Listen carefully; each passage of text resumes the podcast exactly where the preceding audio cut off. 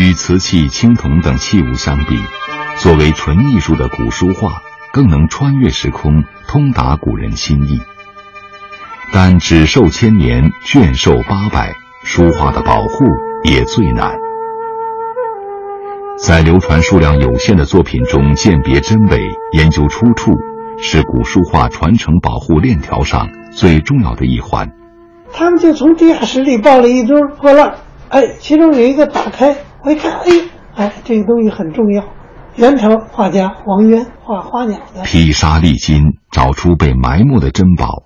靠的是对千万幅作品艺术面貌的了如指掌。看到这幅画，哎，我在档案里头见过，档案里头写过，什么时候皇帝命令哪几个画家画一幅什么什么画，这幅画要挂在什么地方。中国古籍卷帙浩繁，谁也不知道解开某个千年谜团的钥匙会藏在哪一册尘封的古卷之中。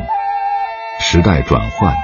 很少有年轻人愿意花上一生的功夫来换取这份冷清的事业了。你搞别的容易，我要搞艺术管理、画廊经营、搞当代艺术，那非常容易，容易上手。觉得这行业能挣钱，那就来参与一下。